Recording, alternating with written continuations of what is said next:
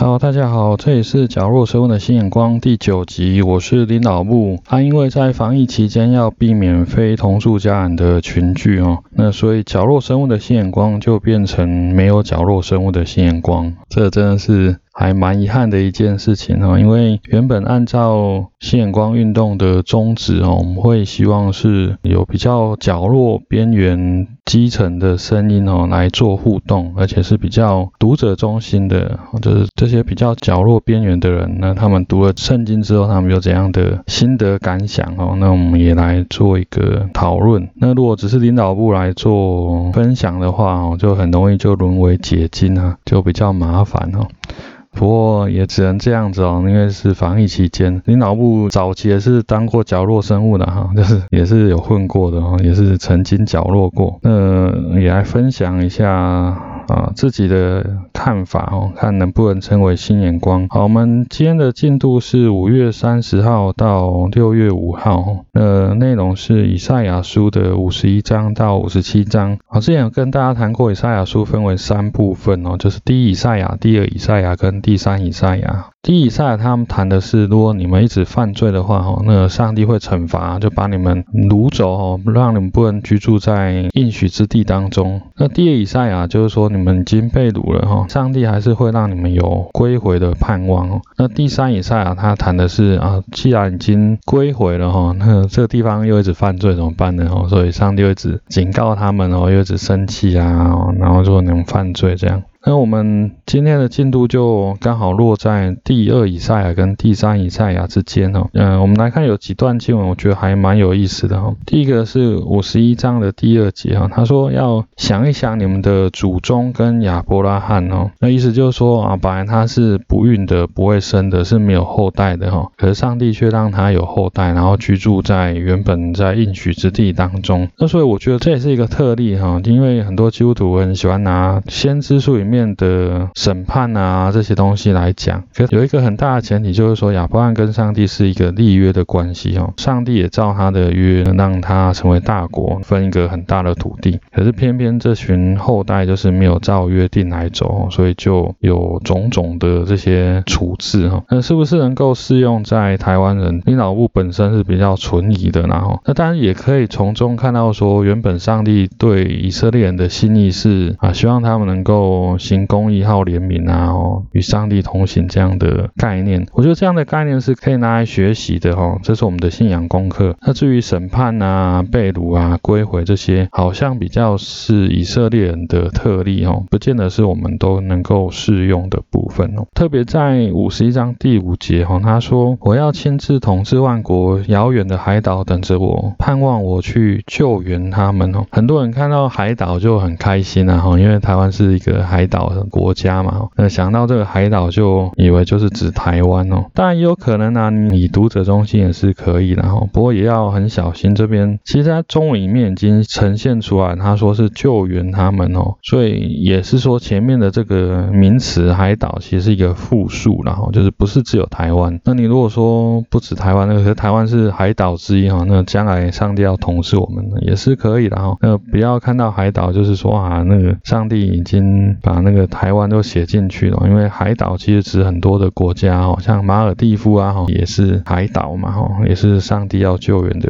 的范畴当中。不过也要很小心，它这个海岛也许也是象征的意涵啊，因为早期的以色列人他们对海洋其实是比较负面的观念哦，啊，所以他们也许会认为说啊，在海岛周围都是海洋哦，是一个很糟糕的事情哦，他们可能不喜欢海钓啊，哦，不喜欢冲浪，就觉得那个海洋是不好的哦，所以。啊，在五十一章的第十九，人称不一样哦，所以应该是先知说的哦。他说是你哈，就指上帝啦，是你使海洋干涸哦，使深水变成旱地，你在深海中开辟大道哦，让蒙你救赎的人通过。整体来说，就是他们对海洋是不 OK 的哈，所以他们觉得是海洋干涸是一个上帝好的作为哦，所以对我们来说可能也不见得有这样的感觉啦。哦，有些人觉得海洋不错。错啊，海洋也是台湾的一个很重要的一个资产啊。那有些人甚至会把在海洋中开辟大道哦，就想成是海底隧道啊，好像那时候英国跟法国哦，那在英吉利海峡当中挖隧道可以通过的时候，他们也是很嗨啊，就觉得哇，上帝的预言又实现了，在深海中开辟大道。嗯，以读者中心要这样理解也可以，然后不过我觉得是有点跳痛，然后因为他有他的时代的背景，应该是觉得说那深海是不好的哈，把困在深海当中海岛的人给拯救出来，让他们不要住在海岛当中，也许是一件好事，哦那有他的文化背景、时代背景哦。我们接着来看五十二章的十三节到五十三章的全部哦，就十二节哈，它的标题叫受苦的仆人，然后那很多基督徒都会拿它来啊指涉耶稣基督哦，那当中有几个当然是很符合的，然后在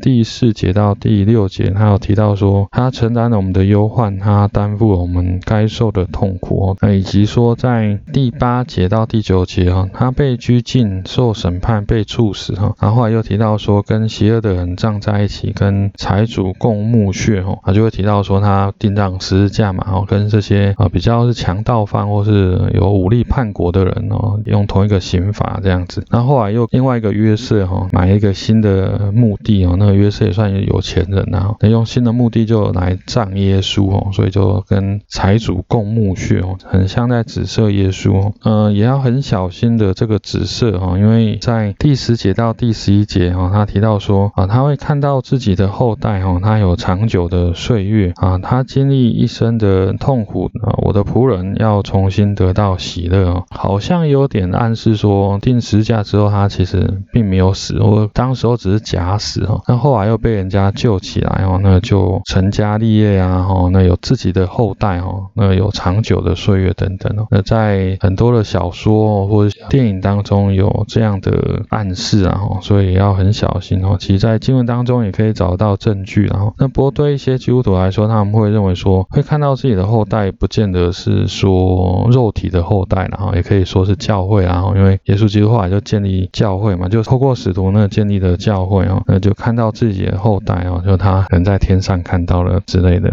那这当然也是一个可以讨论的点哦。那我们接着来看五十四章的六到八节哈，这个比较麻烦哦。他提到说，以色列啊，你像一个年轻的妻子被丈夫遗弃，他对你说，我暂时离开了你，但我深深爱你哦，要接你回来。我生气不理你是暂时，我对你的爱却是永久。我们可以考虑一下哈，在几千年前，就是女生比较依附男生的时候，那可能她的生存条件都是太太要依附老公的那个年代哦。那当然，曾经有一个年轻的太太被老公遗弃，那后来老公又回来找她，那这当然是一个恩典呐哈啊。只不过我们也要很小心的是，这个恩典哦，在当今的社会来看，好像觉得是一个渣男吧？他对太太始乱终弃哦，然后现在后来又回来找她哦，因为现在很年轻的太太也不可能回娘家，然后等老公回来接她哦，她可能就。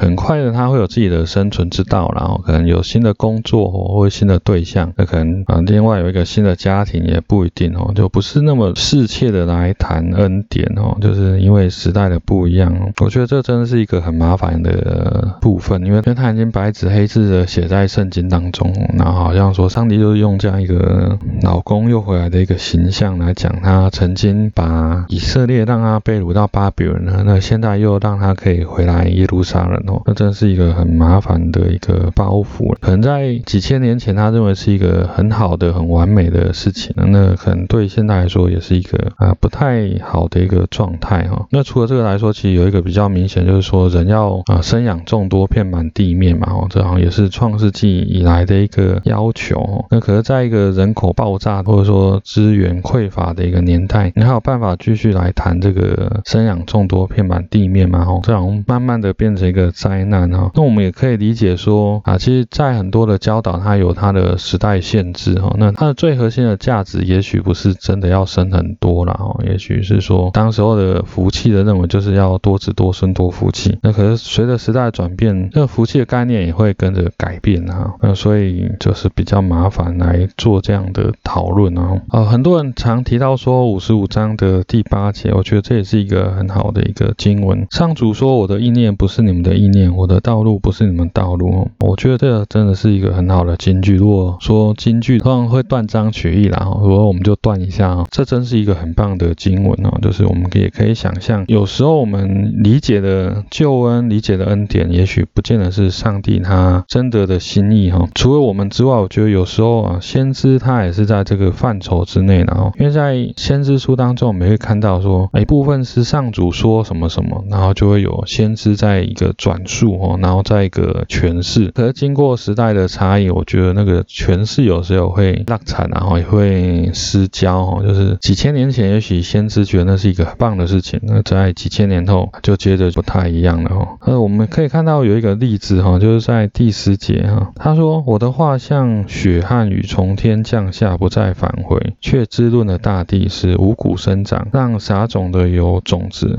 让吃的人有食粮。”那这听起来很不错啊，就是上帝的话就像雨水哦，从天降下，然后滋润了大地哈，也喂养了大家哦，就透过有种子哦，有食粮哦，也喂养了大家。那他想说，上帝的话也是像这样子哈，要不会落空哦。可是对呃几千年后的我们来说，就会觉得说，哎，没有啊，就是明明有水循环嘛，对不对？就是那个雨水降下来之后，它还是会回去啊。这句话本身好像就落空了，因为不再返回这句话，在我们来说好像就不对的嘛。因为我们知道有一个水循环哦，所以上帝的话是不是也同样会回去呢？那我觉得重点应该不是回不回去了哈，重点是说上帝的话语讲出来之后，其实是对人有帮助的、有功效的哦。哦，它不是啊左耳进右耳出，它在左耳到右耳之间哦，它在大脑当中也会啊对人产生功效啊，也是带有能力的呢。好，我们接下来是五十六章到五十七章，就是我们之前提到它是第三以赛亚的部分呢。那第三以赛亚就是已经啊重新回到耶路撒冷或回到应许之地之后，又发现里面有很多的问题。当然不是所有的以色列人都被掳到巴比伦哦，他只是把比较